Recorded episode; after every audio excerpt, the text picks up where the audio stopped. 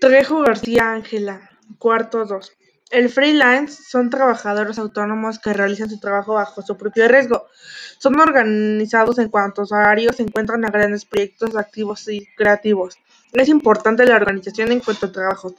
Son responsables y comprometidos. El outsourcing es cuando la empresa contrata un personal por medio de un tercero, por lo cual el trabajador no depende directamente de la empresa.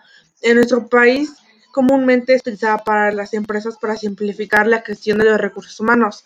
A. Reduce tiempo y costo del negocio.